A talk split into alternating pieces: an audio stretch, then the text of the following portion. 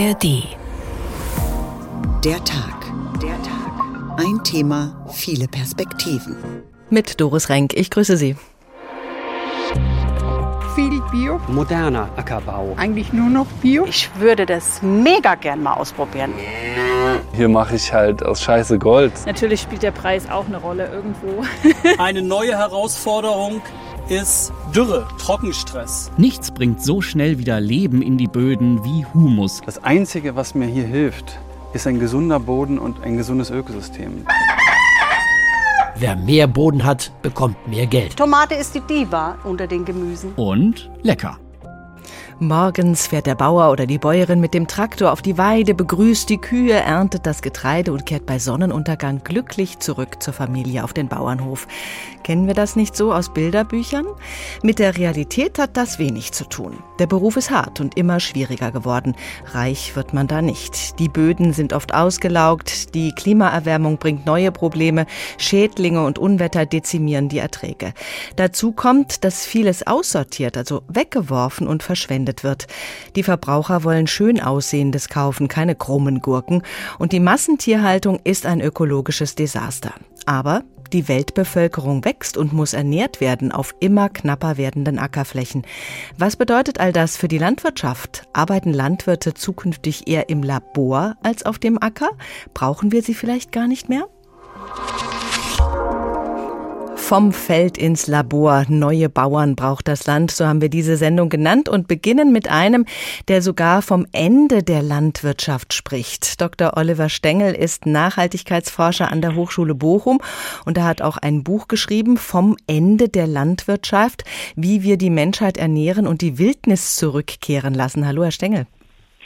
Ja, guten Abend, Frau Renk. Das ist ein Plädoyer für eine postlandwirtschaftliche Revolution, was Sie da geschrieben haben. Ernährungssicherheit ohne Landwirtschaft. Wie soll das gehen? Ja, zunächst einmal, und Sie haben es ja schon angesprochen, äh, befinden wir uns weltweit in einer ziemlich kritischen Situation, die nämlich daraus dadurch besteht, dass die Ernten gerade der großen Nutzpflanzen weltweit und das schon seit einigen Jahrzehnten ähm, stetig rückläufig sind, die Zahl der Hungernden steigt, die Weltbevölkerung wächst, wir dann auch die Probleme mit dem Klimawandel und daraus resultierenden Wetterextremen haben. Bodenerosion nimmt weltweit zu und die Weltbevölkerung auch. Also das sieht nicht gut aus. Ähm, schon gar nicht, wenn wir so weitermachen wie bisher, weil ähm, gerade die ja, konventionelle Landwirtschaft ähm, ja auch diese Probleme ganz wesentlich mit verursacht ähm, hat. Infolgedessen müssen wir um der Ernährungssicherheit willen darauf reagieren, indem wir eben die Vielfalt der Anbaumethoden ähm, steigern. Und da gibt es durchaus einige vielversprechende Produktionsverfahren, die sich so in den letzten zehn Jahren zunehmend herauskristallisiert haben. Das ist das zum einen ähm, das Vertical Farming. Das heißt also, da wird die Landwirtschaft, sie findet im Grunde ohne Land statt. Mhm. Ähm, sie wird auch in Gebäude verlagert. Ähm, die Pflanzen wachsen da unter kontrollierten Umweltbedingungen und zwar unter Bedingungen, die für die jeweiligen Pflanzen auch ähm, ideal sind, was auch dazu führt, dass die Erntemengen gesteigert werden kann. Es kann mehrmals pro Jahr geerntet werden. Die Pflanzen haben mehr Nährwerte und ähm, die die Anbauverfahren werden sich ähm, zunehmend in diese Richtung verlagern. Was noch hinzukommt, ähm, sind ganz neue Verfahren. Die kommen sogar ohne Tiere oder ja, auch ohne Pflanzen teilweise aus. Das sind nämlich zellbasierte Verfahren. Zellbasiert kann man zum Beispiel herstellen ähm, Fleisch, man kann Milch und Milchprodukte damit herstellen, sogar Schokolade und Kakao. Mhm. Das funktioniert alles und auch sehr gut. Und ähm, ich erwarte, dass die Produktionsmengen ähm, jetzt schon in den 2020ern ähm, steil nach oben gehen und mehr noch in den 2030ern. Also Fleisch und Milchprodukte aus dem Labor und Obst und Gemüse in vertikalen Farmen an, angebaut. Peter Guhl von der Bundesvertretung der Freien Bauern plädiert für ein Verbot von Fleisch aus dem Labor. Er drückt das drastisch aus. Im Prinzip sei Laborfleisch nichts anderes als eine technisch gesteuerte Zellwucherung, ermöglicht durch einen gigantischen Energieverbrauch der niemals nachhaltig sein könne. Dieser Dreck, so Peter Guhl gehört, nicht auf unsere Teller. Glauben Sie, dass Laborfleisch von den Verbrauchern akzeptiert würde? Zunächst einmal hat er sich auch alle Mühe gegeben, das Fleisch ähm, aus dem sogenannten Labor auch wirklich schlecht zu machen. Ähm, Dreck ist das nun wahrlich nicht, ähm, da wir hier Zellen haben. Bei Fleisch sind es Muskelzellen. Mhm. Und ähm, das ist im Grunde genau das, was Tiere ja auch produzieren. Die Zellen sind auch absolut, also die Zellen, die gewissermaßen dann im Biotank vervielfältigt werden, sind absolut identisch mit den Zellen, die das Rind auf der Weide bildet. Ähm, man muss sowieso die Frage stellen, ob die Massentierhaltung völlig frei von Dreck ist, wenn ich da an die Antibiotikamengen denke oder auch Anabolika, was die Tiere in ihr Futter gemischt bekommen und die vielen Krankheiten, die unter diesen Bedingungen ausbrechen, dann ist das schon bedenklich. Mhm. Ähm, Jedenfalls das, äh, das Fleisch, das da angeblich in den ähm, Reaktoren wuchert, also in den Bioreaktoren wuchert, das ist gesundheitlich ähm, überhaupt nicht unbedenklicher als das Fleisch, das ähm, auf der Weide ähm, produziert wird. Es geht auch mit einer ganzen Reihe von Vorteilen einher. Es hat sicherlich momentan jedenfalls auch noch einen Nachteil. Ähm, das ist tatsächlich der Energieverbrauch, den man benötigt, um die Zellen gewissermaßen warm zu halten. Denn mhm. die präferieren eine Temperatur von 37 Grad, die muss man irgendwie erzeugen, dafür braucht man Wärme, dafür braucht es Strom. Hat man dafür allerdings saubere Energiequellen, ähm, dann ist das ähm, auch kein Problem. Die Vorteile überwiegen diesen einzigen Nachteil allerdings ähm, bei Weitem, der nämlich, die nämlich darin bestehen, dass wir viel weniger Fläche benötigen. Und wenn man weniger Fläche benötigt, kann da zum Beispiel auch wieder mehr Wald wachsen. Auch das ist gut für die Biodiversität, hilft im Kampf gegen die Klimakrise. Es wird natürlich kein Antibiotika benötigt. Man braucht viel weniger Wasser. Mhm. Sie, Sie müssen äh, bedenken, dass ähm, 70 Prozent der, des Süßwassers, das weltweit konsumiert wird, für die Land- und Viehwirtschaft ähm, aufgewendet wird. Und Wasser wird auch ähm, zunehmend knapper. Bei ähm, dieser Produktion im Labor ja. braucht man aber natürlich einmal Technologie, das ist auch nicht in allen ja. Ländern so verfügbar, und Energie. Die Ernte ist dann vielleicht nicht durch Unwetter und Schädlinge bedroht, aber durch Stromausfall. Wir sind ja in vielen Bereichen inzwischen extrem von Strom abhängig. Wenn dann nicht mal mehr eine Kartoffel ohne Strom wächst, macht sich die Menschheit da nicht noch viel vulnerabler? Ja, abhängig von der Stromversorgung sind wir jetzt schon. Ähm, das ist, das ist so. Und vulnerabel werden wir auch sein, wenn wir dem klassischen Ackerbau und der klassischen Weidewirtschaft wie bisher unser Vertrauen schenken. Ähm, sicherlich haben Bauern Respekt verdient, gar keine Frage für das, was sie in den letzten Jahren geleistet haben. Aber die Welt ist nun manchmal die gleiche geblieben und ähm, da müssen sich auch Land- und Viehwirte anpassen. Und es gibt auch schon einige, ähm, die das tun. Und ich will nicht sagen, dass wir völlig risikoarm aus dieser Wende hervorgehen, wenn wir tatsächlich mit einem Stromausfall ähm, zu ringen haben, dann betrifft das alle Bereiche der Gesellschaft, nicht nur die Lebensmittelproduktion, sondern die Supermärkte und die Kühlketten werden unterbrochen. Also das ist natürlich tatsächlich ähm, ein Problem, Mhm. Aber wie gesagt, man muss hier abwägen zwischen Vor- und ähm, zwischen Nachteilen. Es muss sich ähm, etwas verändern. Also Business as usual oder Production as usual kann keine Option sein. Es gibt auch andere Ansätze, von denen wir noch hören werden in dieser Sendung, um die Ernten zu steigern, um gegen Lebensmittelverschwendung auch vorzugehen. Warum glauben Sie, wird das alles nicht reichen, um die Menschheit in Zukunft satt zu kriegen? Es sind ja mehr Menschen übergewichtig als unter Hunger leidend auf dieser Welt. Ja, das hängt aber sicherlich auch damit zusammen, dass sich die Menschen zunehmend weniger bewegen und natürlich auch mehr Kalorien äh, zu sich nehmen, ähm, vor allem weil in Fertigprodukten viel Salz, ähm, Fett und Zucker enthalten äh, ist. Sowas fördert natürlich auch ähm, das Übergewicht. Ähm, ja, also und Sie haben auch recht, ähm, es muss auch im Bezug auf Food-Verschwendung, also Lebensmittelverschwendung und Lebensmittelverluste ähm, etwas getan werden. Ähm, ich, wenn man ähm, den Studien von der Welternährungsorganisation glaubt, das tue ich, dann gehen ungefähr 14 Prozent der weltweit produzierten Lebensmittel in Form von Lebensmittelverlusten äh, verloren. Die werden zum Beispiel ungünstig gelagert und unter freiem Himmel und schimmeln dann, wenn es regnet oder werden mhm. von Ratten aufgefressen ähm, oder Pilze lagern sich da ein und nochmal zu ungefähr 15 Prozent durch ähm, Verschwendung. Und Verschwendung, das ist eben auch wenn Supermärkte nur solche Lebensmittel, also Gurken zum Beispiel, akzeptieren, die schön gerade gewachsen sind oder Möhren, die nur orange sind und nicht lila sein dürfen. Mhm. Auch davon müssen wir eigentlich ähm, Abstand nehmen. Also die anderen Lebensmittel, die etwas anders aussehen. Im Übrigen ist das durchaus unnatürlich, wenn Gurken nur gerade oder Karotten nur orange sind.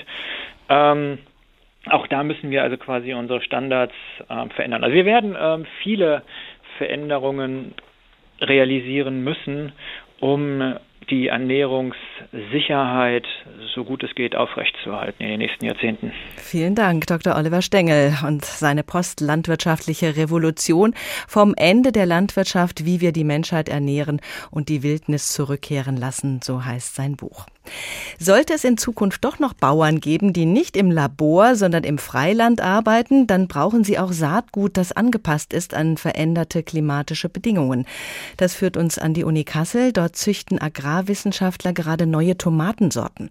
Tomaten sind ja unser liebstes Gemüse, aber die Erträge sind gesunken. Wir brauchen also Sorten, die mit Klimaveränderungen klarkommen und natürlich auch lecker schmecken und die eben im Freiland wachsen, zum Beispiel bei Tomaten Heidi. Gemischte Tüte, groß, klein, bunt, alles Gemischt, was kommt. Groß und fleischig oder klein und süß. Tomaten Heidi hat sie alle.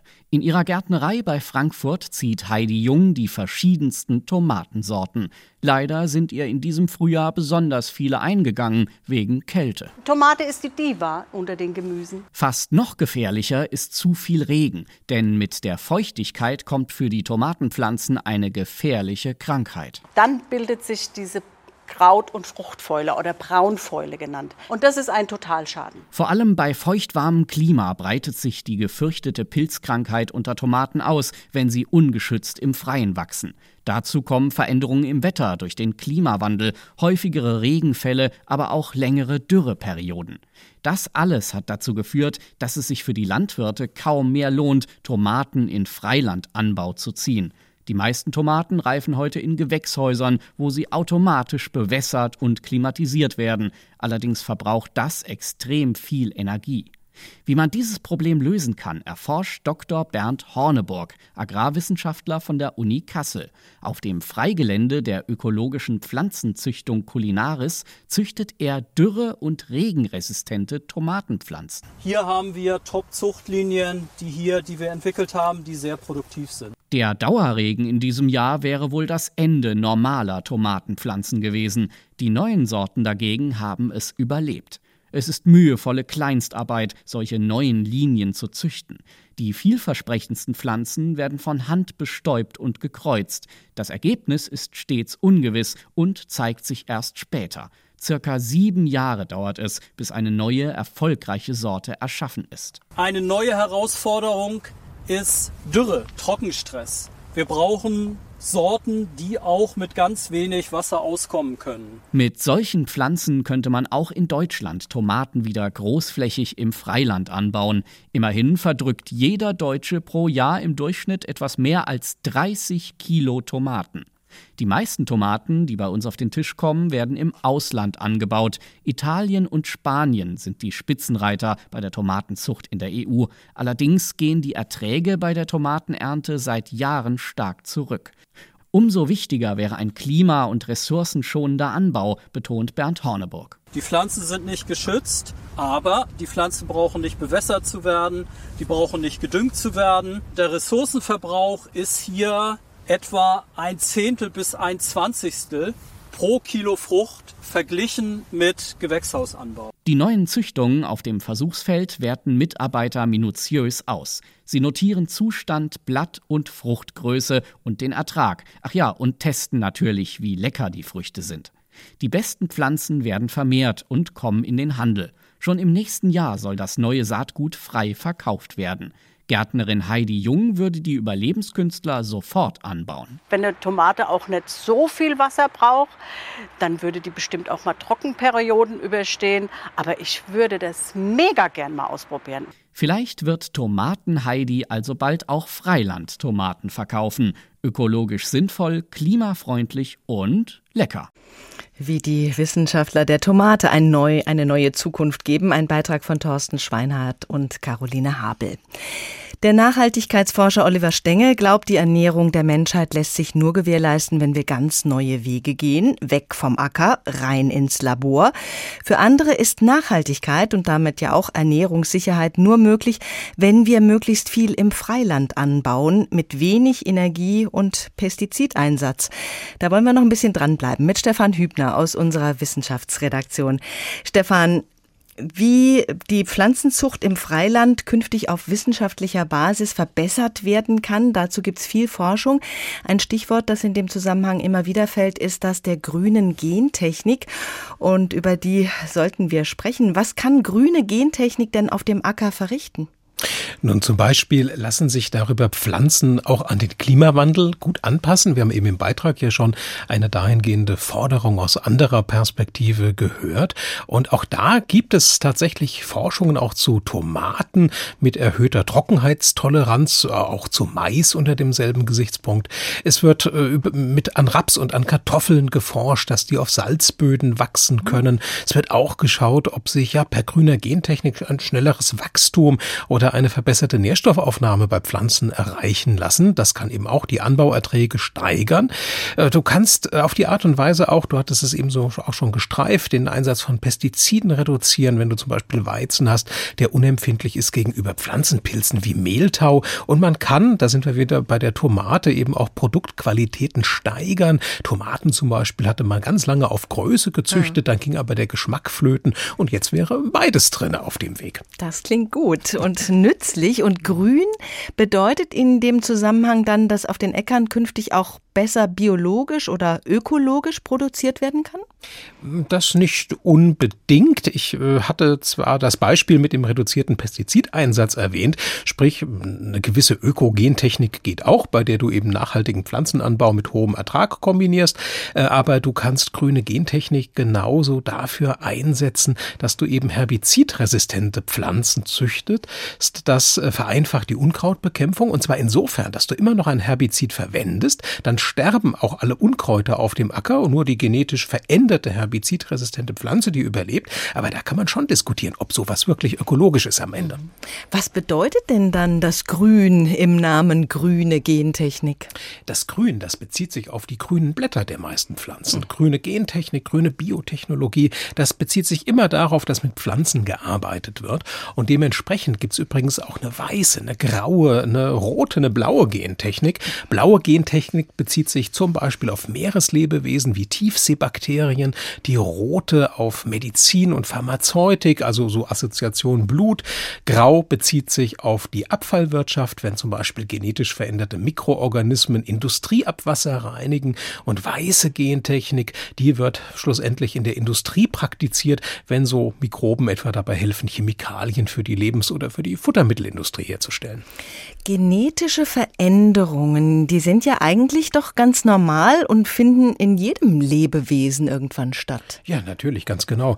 Äh, und genetische Veränderung muss auch passieren, damit sich Lebewesen sinnvoll an sich ja ändernde Umweltbedingungen anpassen können. Stichwort Evolutionstheorie nach Darwin. Durch Mutation ver verändern sich Arten die auch äh, ähm, wie wir, wir auch eben und das Ganze kontinuierlich und in einer gewissen Variationsbreite. Und am Ende überleben dann die Individuen einer Art, die an die jeweiligen Umweltbedingungen am besten angepasst sind.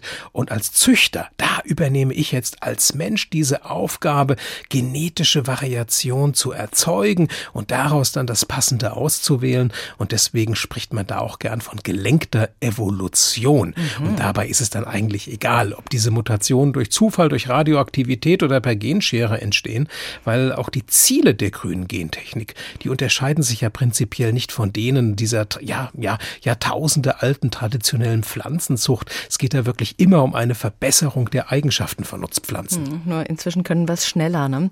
Trotzdem genau. kommen oft Ängste auf, sobald der Begriff Gentechnik fällt, also auch bei der grünen Gentechnik. Ist das denn eigentlich noch gerechtfertigt? Wie ist da der Stand der Forschung zur Bedrohlichkeit von grüner Gentechnik? Das ist insofern ein relativ weites Feld, weil es da um sehr unterschiedliche Ängste geht. Das beginnt also mit der Sorge, dass so die Patentierung gentechnisch veränderter Pflanzen durch Saatgutkonzerne, dass die zulasten von Landwirten und Verbrauchern geht. Und es endet da, dass sich ja gentechnisch veränderte Pflanzen ungehindert ausbreiten könnten, wenn sie mal auf dem Feld sind, mit eben unabsehbaren Folgen für die Biodiversität. Mhm. Insgesamt allerdings gibt es derzeit kaum belastbare Studien über die Auswirkungen genveränderter veränderter Pflanzen auf Mensch und Tier, erst recht keine Langzeitstudien. Es gab mal eine Studie, die legte nahe, gentechnisch veränderte Pflanzen könnten krebserregend sein, aber die war so fehlerhaft, dass sie letzten Endes zurückgezogen wurde. Und insofern ist auch die Stimmung in der Wissenschaft aktuell eher pro grüne Gentechnik. Wie geht denn die Landwirtschaft nun mit dieser Diskrepanz um? Ja, auch das eine nicht ganz einfache, wenngleich auch sehr aktuelle Frage, denn es gibt ja einen Gesetzvorschlag der EU-Kommission aus dem Juli, der schlägt Lockerungen im Umgang mit gentechnisch verändertem Saatgut vor. Und was ich in diesem Gesamtkontext als Lösungsimpuls ganz interessant finde, ist das Projekt Zukunftsbauer, in das etwa der Deutsche Bauernverband involviert ist. Da geht es jetzt um ein, ja, ein zukunftsfähiges Selbst- und Rollenverständnis für Bäuerinnen und Bauern. Und da heißt es zum Thema Züchtungen, wir brauchen darüber vor allem eine bessere, transparentere und differenziertere Kommunikation. Denn die Gentechnik könnte ja durchaus auch die Arbeitsgrundlagen verbessern und das könnte dann zu neuen Gestaltungsspielräumen führen, für einen besseren Umgang mit Pflanze und Tier. Von diesem Projekt Zukunftsbauer werden wir später noch hören. Wir müssen ja auch am Ende irgendwie die wachsende Erdbevölkerung satt bekommen. Darüber haben wir schon gesprochen. Was kann denn da grüne Gentechnik zur Ernährungs Sicherheit wirklich beitragen? Lässt sich das überhaupt abschätzen? Es ist wenig überraschend, dass es auch da Pro- und Kontrastimmen gibt. Also es gibt Pro Befürworter wie den Pflanzengenetiker Frank Kempken von der Uni Kiel. Der geht in die Richtung, per Gentechnik kreierte Pflanzen könnten wirklich dabei helfen, zusätzliche Anbaugebiete zu erschließen oder äh, auch Sorten, die mit Zusatzsubstanzen angereichert sind, Vitaminen zum Beispiel, die könnten die Ernährungssituationen in Hungerregionen erheblich verbessern. Und all sowas könnten Beiträge dazu sein, die Welternährungssituation Situation zwar nicht zu lösen, aber doch zu verbessern. Aber es gibt eben auch Organisationen wie Brot für die Welt, die nehmen eben die Kontrahaltung eher ein, nämlich dahingehend, dass es aus entwicklungspolitischer Sicht effizientere, risikoärmere und kostengünstigere Wege gäbe, diesen, ja, diesen, diesen Hunger zu bekämpfen als die Förderung von gentechnisch veränderten Pflanzen. Und da denken Sie zum Beispiel an den Schutz biologischer Vielfalt oder eben auch an ökosozial nachhaltige landwirtschaftliche Produktionsmethoden. Also wie wir in Zukunft satt werden als große, große Weltbevölkerung. Wir werden ja vielleicht die 8 Milliarden Marke bald geknackt haben. Das ist noch ein Zukunftsprojekt. Stefan Hübner über die grüne Gentechnik. Vielen Dank. Die Politik macht es den Landwirten nicht gerade leicht, zum Beispiel eine tierwohlfreundlichere Haltungsform zu etablieren. Die Vorschriften ändern sich zu häufig. Die hohen Investitionskosten für einen Stall mit mehr Platz für die Tiere sind kaum wieder reinzubekommen. Verbraucher finden Tierwohl gut, klar. Höhere Preise für die Lebensmittel wollen sie aber nicht unbedingt zahlen. Nur 11 Prozent der Landwirte sind noch an einer Umstellung von konventionell auf ökologisch interessiert. 2021 waren es noch rund 20 Prozent der Landwirte. Es muss aber auch nicht unbedingt Bio sein. Es gibt noch einen anderen Weg, der nicht zwingend am Ökolandbau hängt, die regenerative Landwirtschaft.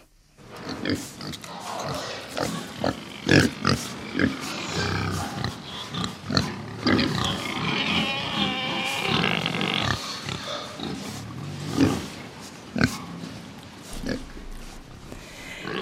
Grundlage für die regenerative Landwirtschaft mit glücklichen Schweinen ist natürlich der Boden und dem soll neues Leben eingehaucht werden mit diesem Ansatz. Wie erfolgreich regenerative Landwirtschaft sein kann, das zeigt gerade beispielhaft ein Bauer aus Brandenburg. Thorsten Schweinhardt und Barbara Petermann nehmen uns mit in eine der trockensten Regionen Deutschlands auf den Hof von Benedikt Bösel. Benedikt Bösel prüft die Erde auf seinem Acker. Alles staubtrocken mal wieder zu wenig Regen. Der Landwirt weiß, so kann es nicht weitergehen. Diese extremen Bedingungen sind aber auch das, was wir uns in der Zukunft darauf einstellen müssen. Benedikt Bösels Hofgut liegt in Altmadlitz, eine Autostunde östlich von Berlin. Früher sah es hier aus wie überall. Monokulturen bis zum Horizont. Intensive Bearbeitung hat die Böden ausgelaugt. Starkregen und Trockenheit hatten sie irgendwann nichts mehr entgegenzusetzen. Dann wurde mir klar, okay, das Einzige, was mir hier hilft, ist ein gesunder Boden und ein gesundes Ökosystem. Denn das kann immer mit sich verändernden klimatischen Situationen umgehen. Bösel nahm den Kampf mit dem Klimawandel auf, mit regenerativer Landwirtschaft. Dabei geht es darum, die Böden neu zu beleben, mit der Artenvielfalt, die es in gesunder Erde unbedingt braucht. Das war der Weg, der im Grunde genommen dann für mich vorgezeichnet wurde, dass wir wirklich weltweit nach Lösungen gesucht haben, wie man Boden aufbauen kann. Nichts bringt so schnell wieder Leben in die Böden wie Humus, also Erde aus zersetzten organischen Materialien wie Stroh, Wurzeln und Stallmist. Je mehr Humus ein Ackerboden enthält, desto besser kann er Wasser speichern und Pflanzen mit Nährstoffen versorgen. Um Humus für seine Böden zu gewinnen, hat Benedikt Bösel auf seinem Hof eine Kompostabteilung eingerichtet. Laurenz von Glan ist der Humusexperte. Hier mache ich halt aus Scheiße Gold sozusagen, weil Kompost ist einfach wirklich Gold wert. Es ist halt extrem reich an äh, Lebewesen, die alle ihre Rolle spielen in dem Ökosystem, Boden. Weg von der Monokultur. Mittlerweile wachsen auf Benedikt Bösels Äckern Dinkel, Weizen, Roggen, Sonnenblumen und Mais. Dazu verschiedenste Obst- und Nussbäume.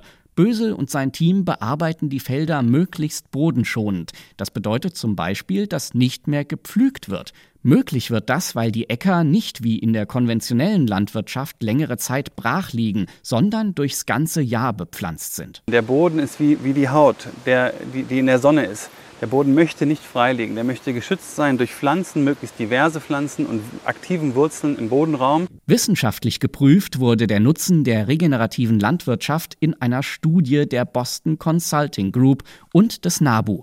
Einer der Autoren ist Benjamin Subay. Die landwirtschaftlichen Betriebe profitieren äh, insbesondere finanziell von der Umstellung äh, durch den Entfall der Bodenbearbeitung. Also Pflügen ist ein sehr arbeitsintensiver Vorgang, äh, fordert viel Diesel, Traktorstunden, Arbeitszeit. Ja, wenn der entfällt, ist das eine direkte Kostenersparnis. Die Umstellung auf regenerative Landwirtschaft würde außerdem jährlich etwa 35 Millionen Tonnen CO2 einsparen, die Hälfte von dem, was die herkömmliche Landwirtschaft aktuell in die Luft bläst. Trotzdem haben sich noch nicht viele Landwirte umgestellt. Dabei hätten am Ende alle was davon, betont Benjamin Subay. Die Landwirte profitieren von höheren Erträgen, die Lebensmittelindustrie von stabileren Lieferketten und wir als Gesellschaft von weniger Auswirkungen auf Klima und Umwelt. Benedikt Bösel hat viel gewagt und auch Rückschläge erlebt. Trotzdem setzt er seinen Kampf gegen die trockenen Böden fort. Gesunde Böden und gesunde Ökosysteme sind der Schlüssel für unsere Zukunft. Dafür wurde Benedikt Bösel zum Landwirt des Jahres 2022 gewählt. Gesunder, humusreicher Boden, der ist eben auch für den Ökolandbau von zentraler Bedeutung. Ihr Bild von der Landwirtschaft, ja, unser Bild von der Landwirtschaft, das wird auch geprägt von den Tönen, die wir dort auf dem Bauernhof hören.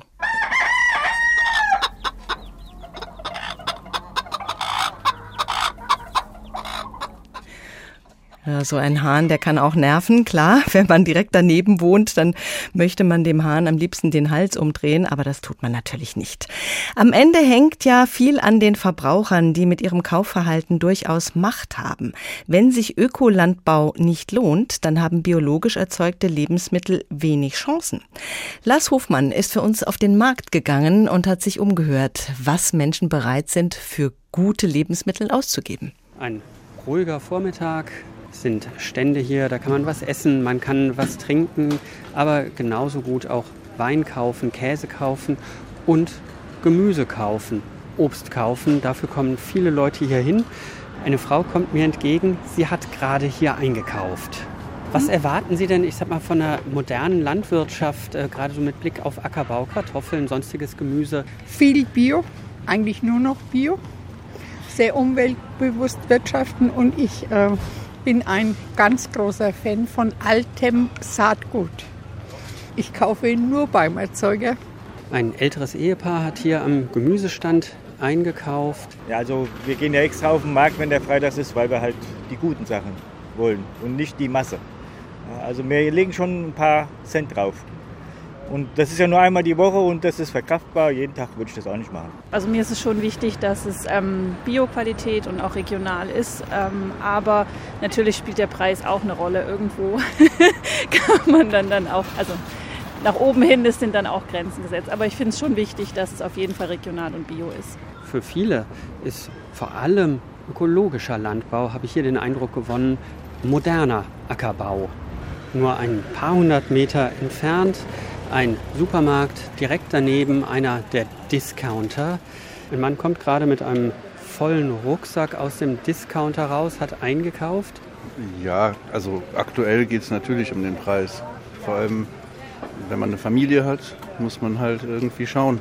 Aber inzwischen haben die Discounter ja auch ihr Angebot angepasst. Und es gibt vergleichbare Produkte in anderen Läden, die sind wesentlich teurer. Die könnten wir uns nicht leisten. Also wäre ja schön, wenn man den Preis und die Qualität irgendwie in Einklang bringen könnte. Aber ja, letztendlich achte ich schon auf Qualität, aber der Preis ja, spielt auch eine Rolle, weil ich kann nur das Pulver verschießen, das ich habe. So. Solange die Sachen nicht gentechnisch manipuliert sind, ich bin, was neue Technologien geht, ziemlich aufgeschlossen, sollten halt nicht gentechnisch verändert sein. So. Ich glaube, ohne Technik geht es gar nicht mehr. Sonst wird es ja noch teurer, wenn das alles per Hand gemacht werden muss. Also hat Vor- und Nachteile, ist klar. Für viele habe ich den Eindruck gewonnen, kommt es auf verschiedene Dinge an. Natürlich einerseits die Qualität, wie die Lebensmittel hergestellt werden, aber auch am Ende der Preis. Beides kann natürlich auch mit dem Einsatz von moderner Technologie, von modernen Anbaumethoden auf dem Feld direkt beeinflusst werden. Qualität hat ihren Preis und auf dem Markt hat man es wieder gehört, die Skepsis vor der Gentechnik. Vom Feld ins Labor, neue Bauern braucht das Land. Der Tag ein Thema, viele Perspektiven. Franziska Dörr ist Ökolandwirtin. Sie hat den Hof der Eltern im hessischen Gilsa auf Biolandwirtschaft umgestellt und bewirtschaftet noch einen weiteren Ökohof in NRW mit ihrem Freund Gregor zusammen. Hallo, Frau Dörr. Hallo. Wie schwer war das denn, auf Bio umzustellen? Naja, ich würde sagen, es ist einfach ein Prozess, der ja immer noch nicht abgeschlossen ist. Also wir haben 2017 angefangen, ähm, auf Ökolandbau umzustellen ähm, und äh, die normale Umstellungszeit ähm, beträgt drei Jahre. Aber im Prinzip muss man davon ausgehen, dass es eine Fruchtfolge dauert. Also ähm, je nachdem, wie viele Kulturen wir anbauen, fünf bis sieben Jahre, bis tatsächlich der Betrieb da mal umgestellt ist und bis wir auch im Boden merken, dass unser Arbeiten etwas verändert. Was konkret tun Sie denn, damit sich die Böden erholen können und nicht mehr ausgelaugt werden? Na, wir bearbeiten sie ein bisschen anders. Wir bauen andere Kulturen an. Also wir starten in die Fruchtfolge mit einem zweijährigen Kleegras. Das ist ähm, für den Ökolandbau äh, der Motor der Fruchtfolge, im konventionellen nicht unbedingt ähm, Thema. Ähm, das Kleegras ist gleichzeitig das Futter für unsere Tiere. Das heißt, wir verfüttern es auf dem Betrieb, ähm, und bringen die Nährstoffe dann dementsprechend als Mist, als Stallmist wieder zurück. Das heißt, organische Düngung ist für uns im Ökolandbau einfach sehr wichtig. Ähm, wir halten viele Tiere, aber ähm, an die Fläche angepasst. Das heißt, dass wir hier keine Übermengen Mist produzieren, sondern eben genau so viel, dass wir unsere Böden ausreichend versorgen können. Wir halten unterschiedliche Tierarten, die unterschiedliche Mistqualitäten liefern können. Genau, und mhm. versuchen einfach damit die Böden gut zu ernähren, ähm, bauen neben den Getreidekulturen und dem Kleegras noch andere Leguminosen an, wie Bohnen oder Erbsen, die wiederum Stickstoff in den Boden bringen, für eine gute Bodenstruktur sorgen. Ja, und ansonsten versuchen wir natürlich alles, ähm, dass wir nur bei ähm, gutem Wetter, guten Befahrbarkeiten auf diesen Böden herumfahren, weil mhm. das natürlich ansonsten auch für Verdichtung sorgt. Und Verdichtung ist ganz schlecht für die Böden. Also äh, Mist ist nicht gleich Mist, lernt man da bei Ihnen. Was für unterschiedliche Mistarten gibt es denn? Naja, zum einen sprechen wir einfach davon, dass es natürlich unterschiedliche Tierarten gibt, die unterschiedlichen Mist produzieren. Also jeder, der schon mal einen Kuhfladen gesehen hat, weiß, dass der nicht so aussieht wie ein Schafköttel. Ähm, und zum anderen sind einfach in den äh, im Mist der unterschiedlichen Tiere, also wenn wir jetzt über Wiederkäuer wie die Rinder reden oder über Geflügel, andere Nährstoffe enthalten oder andere Nährstoffkonzentrationen viel mehr. Sie haben sich breit aufgestellt. Äh, Sie machen eben nicht nur die Landwirtschaft, sondern Sie machen auch noch Blumenverkauf, betreiben ein Café, Ferienwohnungen sind geplant. Welche Investitionen mussten Sie denn in Angriff nehmen, damit der Hof zum Ökohof wurde?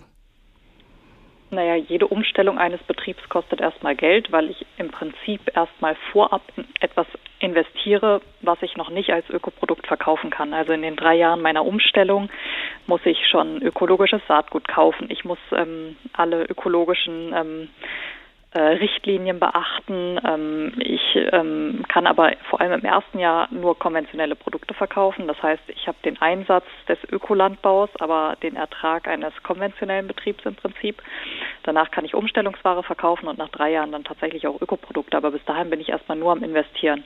Und ich habe ja anfangs gesagt, dass es eben auch innerhalb dieser drei Jahre nicht zu schaffen ist, komplett den Betrieb ähm, schon auf Ökolandbau umzustellen, auch wenn es, auch wenn er dann auf dem Papier schon umgestellt ist. Aber es dauert einfach und es erfordert einfach viel, viel Erfahrung und viel Beschäftigung mit dem Standort, bis man dann tatsächlich auch so weit ist. Und das hat auch was mit finanziellen ähm, Investitionen zu tun. Da braucht man einen langen Atem, einmal von der Motivation her und natürlich auch finanziell. Wie haben Sie das geschafft? Genau, also wir haben ähm, Genussrechte ausgegeben. Wir haben beschlossen, dass wir auch wollen, dass Leute von außerhalb ähm, sich am Betrieb beteiligen können, diese Umstellung auch ähm, aktiv unterstützen können. Ähm, und genau, haben dadurch eben äh, die Möglichkeit gehabt, einfach ähm, auf Privatmenschen zuzugehen, die uns dann ein privates Darlehen über fünf bis zehn Jahre gegeben haben, ähm, womit man dann so eine Umstellung eben auch ähm, finanziell unterstützen kann. Das heißt, wenn ich neue Fläche umstelle, kann ich äh, grob kalkulieren, ähm, wie viel mich das Saatgut kostet, ähm, wie viel mich vielleicht auch die Pacht für eine neu gepachtete Fläche kostet und kann das so vorfinanzieren. Und mhm. dann zu dem Zeitpunkt, wo ich tatsächlich auch Erträge aus dem Ökolandbau ziehe, kann ich das Geld wieder zurückzahlen. Und derweil wird natürlich verzinst, und zwar äh, in Naturalien, also nicht in Geld, sondern Aha. in Naturalien. Und dadurch gewinne ich schon mal meine ersten Kunden für die Direktvermarktung. Sie sind inzwischen auch Vorreiter der muttergebundenen Kälberaufzucht. Da dürfen die Kälber auch trinken bei den Mutterkühen. Welche Vorteile hat das? Na, wir sehen es einfach als ähm, es gehört einfach zu einer wesensgemäßen Milchviehhaltung dazu, dass die Kälber nicht direkt nach der Geburt oder nach 24 Stunden, je nachdem, weggenommen werden, sondern einfach Zeit mit ihren Müttern verbringen können. Und für uns ist das einfach ein gutes System, weil wir das Gefühl haben, dass es Kalb und Kuh gut tut und wir trotzdem noch Milch ermelken können. Wenn Sie hören, dass die Zukunft der Landwirtschaft nicht mehr auf dem Land, sondern im Labor liegen soll, dass im Labor gezüchtetes Fleisch unseren Hunger stillen soll in Zukunft, dass es auch eine Chance sei, dass sich die Natur erholen könne von der extensiven Nutzung, was denken Sie da mit Ihrer Erfahrung aus der Praxis darüber? Ich denke, dass ähm, Landwirtschaft viel mehr ist als Produktion. Und zwar, dass die Landwirtschaft einfach im ähm, im Gesamtzusammenhang zu sehen ist. Landwirtschaft ist eben auch Landbewirtschaftung und Kultivierung von Land und Landkultur. Und wenn sich keiner darum kümmert, ähm, wie das Land bewirtschaftet wird, ähm, dann führt das mit Sicherheit zu einer Verwaltung früher oder später. Und das ist mit Sicherheit auch ähm, für die Natur was Gutes, aber ähm, nichts, in dem wir Menschen noch auch unseren Raum und unseren Platz haben. Das HR-Fernsehen hat eine Reportage über Sie gemacht, die man in der ARD-Mediathek abrufen kann. Bio-Bäuerin sucht Zukunft. Da sieht man Sie am Anfang mit ganz vielen Menschen auf dem Feld Unkraut jäten. Ihr Vater ist dabei und verschiedene durchaus ältere Damen, die da alle viel Spaß haben auf dem Feld, trotz der schweren Arbeit. Wie ist das gelungen, so einen Kontakt herzustellen zwischen Erzeuger und Verbraucher? Ja, wie ich gerade schon gesagt habe, Landwirtschaft, da geht es eben nicht nur um das Produkt, sondern es geht um die Landkultur und es geht darum, dass man Menschen auch beteiligt an dem, was man macht. Und das kann man zum einen durch Gespräche machen, ähm, zum anderen, indem man sie vielleicht einfach motiviert, auch dabei zu sein. Und das muss jetzt nicht unbedingt das Rübenhacken sein, sondern es geht einfach darum, den Kontakt zu suchen und ähm, Menschen dafür zu begeistern, also zu begeistern für das, was man macht. Ja. Die Begeisterung spielt eine große Rolle, wenn man das hört. Zwei Höfe, äh, Ferienwohnungen, Kaffee, Blumenverkauf. Das klingt alles nach wahnsinnig viel Arbeit. Wie erfüllend finden Sie Ihren Dauereinsatz? Na, absolut erfüllend, sonst würde ich das ja nicht machen. Sie gehören also zu den Menschen, die ihre Arbeit in der Landwirtschaft als zukunftsfähig bezeichnen? definitiv. Also ich kann durch meine Arbeit an der äh, Zukunftsversion der Landwirtschaft arbeiten. Was finden Sie denn könnte von politischer Seite da noch getan werden, um die Landwirtschaft zu stärken? Tja, das ist ja immer eine sehr schwierige Frage. ähm, ja, ähm, den Ökolandbau weiter zu stärken und nicht durch immer neuere, andere Agrarreformen. Und also es gibt einfach einen sehr großen Wust an Bürokratie und den abzubauen wäre auf jeden Fall enorm hilfreich. Sagt Franziska Dörr, die Ökolandwirtin aus Gilsa. Ganz herzlichen Dank für die Einblicke, Frau Dörr. Dann hören wir noch mal, wie Landwirtschaft klingt.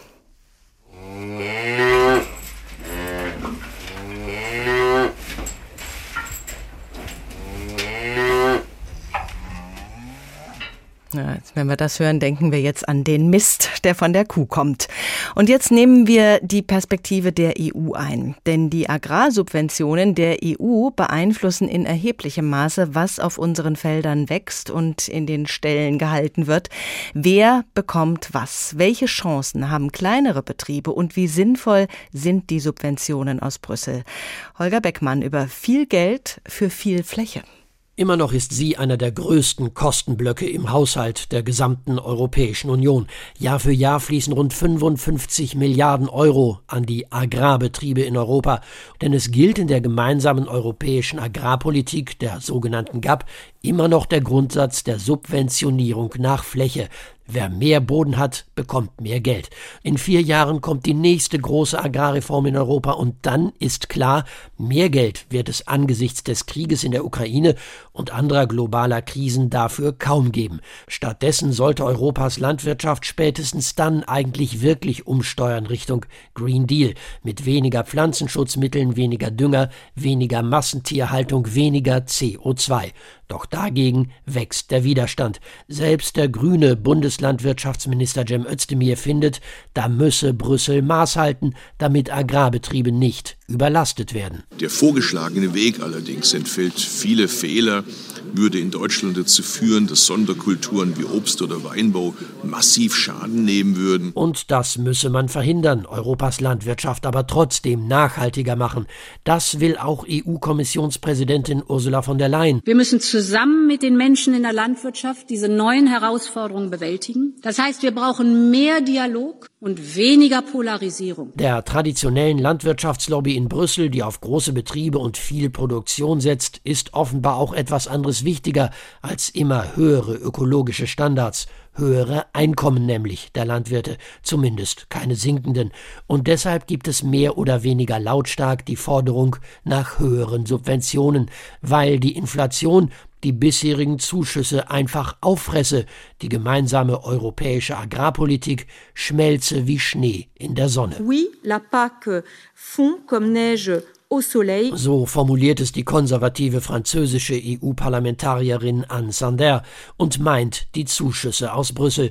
Und Norbert Linz von der CDU, der Vorsitzende des Agrarausschusses im Europaparlament, sagt: Es geht ja vor allem jetzt ähm, um die Frage, wie äh, kann äh, die inflationsbedingten Auswirkungen jetzt aufs GAP-Budget äh, abgemildert worden, beziehungsweise welche Ideen hat äh, die Kommission? Ideen hat sie möglicherweise, zusätzliches Geld derzeit eher weniger. Schon auch deshalb nicht, weil es in Europa eben nicht nur die Interessen der Agrarlobby gibt, sondern vor allem im Moment viele andere, die der Kommission wichtiger sind, und das ist vor allem die Ukraine und der Krieg dort. Es gibt das mehr oder weniger feste Versprechen, das Land in die EU zu holen, was allerdings gerade für die europäische Landwirtschaft und die bisherigen Agrarsubventionen aus Brüssel massive Konsequenzen hätte.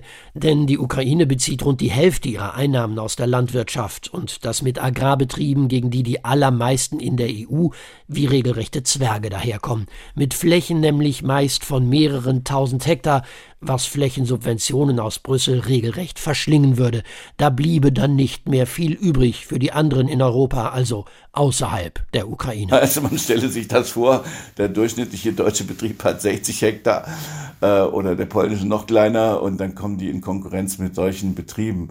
Äh, das ist natürlich dann eine Herausforderung. So sieht es der grüne Europaabgeordnete und Landwirt aus Hessen Martin Häusling. Eine Herausforderung, auf die bisher niemand eine Antwort hat. Fest steht aber, Europas Landwirtschaft wird sich umstellen müssen, so oder so. Zu schmerzhaft darf das aber offenbar nicht werden. Jedenfalls hat die EU-Kommission jetzt erst einmal vorgeschlagen, das umstrittene Unkrautvernichtungsmittel Glyphosat weitere zehn Jahre lang zu erlauben. Es könnte eine Art Beruhigungspille für die Landwirtschaft sein, erst einmal jedenfalls. Noch gehört die Ukraine schließlich nicht zur EU. Die EU und die Subventionen für Ackerbau und Viehzucht, das waren nochmal ganz andere Aspekte zur Zukunft der Landwirtschaft. Der Blick aus Brüssel, der auch schon Richtung Ukraine geht. Noch ist das Zukunftsmusik, aber die Grundmelodie ist schon durchzuhören. Welche Zukunft haben also die Bauern, die mit den kleineren Höfen, die denen Tierwohl und gesunde Böden am Herzen liegen? Und welches Image haben die Landwirte? Es gab eine repräsentative Umfrage in diesem Berufs Berufszweig im Auftrag des Bauernverbandes, betreut von Jens Lönnecker, der diese Studie veröffentlicht hat, Zukunftsbauer über die Analyse und Gestaltung des öffentlichen Vertrauens. Hallo, Herr Lönnecker. Schönen guten Tag, Frau Wenk. Die Landwirte sind ja auch so eine Projektionsfläche für unsere Sehnsüchte und Vorstellungen vom Leben in der Natur. Gleichzeitig sind sie aber die Bösewichte, die die Tiere falsch halten und die Böden mit Chemie zerstören. Was prägt unser Image vom Bauern? Ja, wir projizieren eben gerne unsere Idealvorstellungen wie unsere Sorgen auf die Landwirte. Die guten Landwirte, Frau Dörr zählt äh, dazu, die, die sind einfach nett zu den Tieren. Die ähm, haben einen idyllischen Bauernhof und sie können mit, äh, die haben in der Regel auch einen Biobauernhof und ähm, man kann mit den Menschen zwei, drei Stunden über solche Biobauernhöfe reden und sie kommen nie auf die Idee, dass dort auch geschlachtet wird. Das ist einfach ein Idyll. Mhm. Und ähm, das sagt mehr eigentlich über diejenigen aus, die wenig Kontakte mit den Landwirten haben, also uns Städter, wenn Sie so wollen, und wir wünschen uns so eine Idylle. Und Sie kennen, jeder von uns kennt Menschen, die sagen, ich wünschte, ich könnte mal so einen alten Bauernhof kaufen. Hm. Es ist eher so eine Wellness-Oase. Das hat natürlich mit so Wirtschaftlichkeit nicht unbedingt immer was zu tun. Und dann gibt es das Böse, das Bild vom bösen Bauern. Da projizieren wir sozusagen unsere eigenen Verfehlungen rein, indem wir sagen, die gehen schlecht mit den Tieren um und die äh, sind auch schlecht zu den Böden, Nitrateinträge weil wir insgeheim ja auch wissen, wir machen es ja auch nicht so dolle. Also wir gehen da gerne Langstrecke in den Urlaub und sind auch nicht immer überall nachhaltig. Und das machen wir dann gerne an den bösen Landwirten fest. Was haben Sie denn in Ihrer Studie herausgefunden? Wie sehen sich die Bauern selbst? Also die Bauern sind überwiegend sehr stolz auf das, was sie machen. Sie haben das Gefühl, sie gewährleisten die Versorgungssicherheit äh, der Bevölkerung mit Nahrungsmitteln und äh, empfinden äh, äh, eigentlich die Bevölkerung tendenziell als undankbar, weil sie das nicht so wirklich wertschätzt und wahrnimmt. Und äh, eigentlich haben sie das Gefühl, wir rackern uns hier ab, äh, machen riesige Anstrengungen, damit ihr was auf dem Teller habt. Und ähm, wir bekommen von euch aber überwiegend Vorwürfe. Mhm. Viele Menschen wissen auch einfach nicht mehr, wie, wie das, was sie im Supermarkt kaufen, eigentlich hergestellt wird. Da ist eine große Entfremdung da. Die Landwirtin Franziska Dörr schafft es ja auf ihrem Hof, auch die örtliche Bevölkerung ein bisschen mit einzubinden, über das Café bis hin zur Möglichkeit sogar mitzuhelfen auf dem Feld. Was könnten Berührungspunkte sein zwischen Bevölkerung und Landwirtschaft? Also ich finde, dass, dass Frau Dörr da großartige Arbeit macht weil wir eben gefunden haben, dass Landwirte und restliche Bevölkerung wenig Berührungspunkte heute haben. Und dann ist das das Beste, die beste Basis für Vorurteilsbildung. Also man macht sich irgendwelche Vorstellungen, die aber in der Regel mit der Realität nichts zu tun haben. Außerdem schafft Frau Dörres, dass die Leute raus aufs Feld gehen und auch da so ein Miteinander haben. Die, die älteren Landwirte berichten das auch, dass früher in den Dörfern auch Leute geholfen haben, beim Melken oder auf den Feldern. Ähm, das wird aber heute durch die zunehmende Technisierung nicht unbedingt mehr gebraucht. Aber es wäre schön, wenn mehr in diese Richtung passiert. Das andere, was wir empfehlen, ist, die, die Landwirte sind sehr ruhig. Also sie machen sehr wenig Öffentlichkeitsarbeit. Viele andere äh, Wirtschaftszweige in Deutschland äh, werben für das, was sie machen. Ob das Automobilproduzenten sind oder Mineralwasserproduzenten. Sie gucken, dass die Menschen ein Bild von dem bekommen, was sie denn da tun. Und ähm, das macht eigentlich die Landwirtschaft sehr wenig. Sie äh, redet mit der Politik, aber macht sehr wenig Öffentlichkeitsarbeit. Sie müsste präsenter werden. Insofern können Sie froh sein, dass es Frau Dörr gibt, die so etwas kann.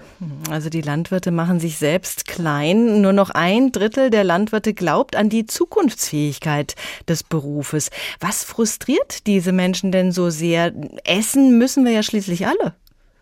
Ja, aber viele Menschen, äh, wir als von uns Städtern sagen, ja, ich kaufe ja nicht bei dem Landwirt ein, sondern im Supermarkt. Und viele sagen, ja, selbst wenn da jetzt bestimmte äh, Formen von Produkten jetzt hier in Deutschland nicht mehr hergestellt würden, dann werden sie eben importiert. Wir sind inzwischen global vernetzt. Also da, da, da wird nicht irgendwie die Wertschätzung tatsächlich dem einzelnen Landwirt um, äh, gegenübergebracht, wenn man einen kennt, ja sehr wohl. Aber es ist so, dass die Landwirte selber das Gefühl haben, man hat ihnen über Jahre hinweg gesagt, komm, ihr müsst immer größer werden, immer effizienter werden, wachse oder weiche, schalte es aus der Politik. Und jetzt auf einmal ist vieles von dem, was sie machen, äh, angeblich falsch. Sie hätten zu viel Schweine, die sie halten, zu viel Rinder vor dem Hintergrund der Nachhaltigkeit. Und äh, es scheint also viel Kritik in die gleichen Rezepte, die man noch ihnen äh, angetragen hat, sind heute plötzlich falsch und das frustriert die und deswegen haben sie große Probleme, auch Nachfolger für die Höfe zu finden. Sind denn die Ökobauern insgesamt zuversichtlicher? Ja, die haben das Gefühl, dass sie mehr Perspektiven haben, auch wenn aktuell natürlich, das muss man auch dazu sagen, die Inflation auch dort die Geschäftsmodelle ähm, doch in eine kritische Phase gebracht haben, denn äh, viele Menschen kaufen jetzt nicht mehr unbedingt Bio oder Bio dann im Discount. Und da wird unter anderen Bedingungen eingekauft, so dass auch die Biobauern im Moment etwas klagen. Aber insgesamt hatten sie in den letzten Jahren eher von den neuen Trends profitiert. Und sie sind tendenziell zuversichtlicher und auch gefühlt oft beseelter von dem, was sie machen. Ihre Studie heißt ja Zukunftsbauer, eine schöne Doppeldeutigkeit. Die Bauern, die an der Zukunft arbeiten, die Zukunftsbauer, aber eben auch die Zukunft für die Bauern. Und man kann es ja auch andersrum sehen. Zwei Drittel der Landwirte glauben ja an die Zukunft. Wie sieht die aus? Es ist ja doch ein sehr vielfältiger Beruf geworden. Also die, die äh, Landwirte wollen unbedingt. Und äh, wir haben ja auch danach gefragt, wie, wie, zukunftsorientiert halten Sie aktuell die Landwirtschaft? Wie zukunftsorientiert ist sie aufgestellt? Und da sagen nur ein Drittel der Verbraucher und ein Drittel der Landwirte, dass sie das sei. Und wenn wir dann fragen, wie wollen Sie das aber, wie zukunftsorientiert soll sie werden, dann sagen zwei Drittel der Landwirte, wir wollen das. Und zwei Drittel auch der Verbraucher. Und da gibt es ja tolle neue Techniken, die haben wir in der Sendung, soweit ich weiß, auch darüber gesprochen äh, da kann man viel tun und viel machen und die Leute auch mitnehmen, auch gute Öffentlichkeitsarbeit machen im Sinne der Landwirte und wieder begeistern und Zuversicht bringen. Wir haben am Anfang gehört vom Ende der Landwirtschaft, vom Ende der Landwirtschaft, wie wir sie kennen, wie wir die Menschheit ernähren und die Wildnis zurückkehren lassen. Wohin geht aus Ihrer Sicht der Weg? Zu einer Mischung aus allem, also Öko neben konventionell, nachhaltig neben Labor und Gentechnik? Ja, es wird, also ich würde es sogar begrüßen, wenn wir ein bisschen die verschiedenen Ideen und Konzepte äh, in einen Wettbewerb treten lassen, dass wir äh, gucken, wir haben so viele Möglichkeiten, äh, Nahrung zu gewinnen, dass es doch toll wäre, wenn man jetzt guckt, was, was setzt sich da vielleicht auch im positiven Sinne durch. Und nicht alles passt überall. Also wenn wir renaturieren in Ostfriesland, wo ein Drittel der Fläche mal Moor war und äh, dort auch kein richtiger Ackerbau betrieben werden kann und dort Milch äh, Viehwirtschaften. Was soll man den Leuten dann sagen, wenn man ihnen das wegnimmt? Äh, was sollen die dort dann machen? Also sind ja ganz neue Fragen, äh, die dann entstehen. Es braucht, glaube ich, auch angepasste Konzepte auf die einzelnen Regionen. Sie sind Psychologe, die Arbeit in der Natur, mit der Natur, in der Erde, das Wachsen und Gedeihen, Sehen und Fühlen. Danach gibt es ja eine große Sehnsucht, Millionen Menschen Gärtnern. Was passiert denn, wenn wir die Bodenhaftung verlieren? Ja, das ist in der Psychologie natürlich äh, ein großes Thema. Wenn sie abdriften, sozusagen ihre Eigenwelten, dann kriegt das psychotische Tendenzen. Das heißt, das sollte man niemandem empfehlen, die Bodenhaftung zu verlieren. Und von daher ist das im übertragenen Sinne tatsächlich, haben Sie vollkommen recht, gut, wenn man sich erdet und äh, das Gärtnern und in die Landschaft raus und die Natur zu erleben, tut uns allen gut. Jens Lennecker und sein Buch Zukunftsbauer über die Analyse und Gestaltung des öffentlichen Vertrauens. Der Tag, ein Thema, viele Perspektiven, vom Feld ins Labor. Neue Bauern braucht das Land. Auch diese Tagsendung finden Sie in der ARD Audiothek. Und wenn Sie da vielleicht ins Stöbern kommen, wir empfehlen zum Thema Landwirtschaft den Bayern 2 Podcast Erntegut, alles gut. Da geht es um Landwirtschaft und Umweltschutz, um günstige Lebensmittel, die Rolle der Landwirte und die Tierhaltung. Mein Name ist Doris Renk. Guten Tag. Der Tag. Der Tag. Ein Thema, viele Perspektiven.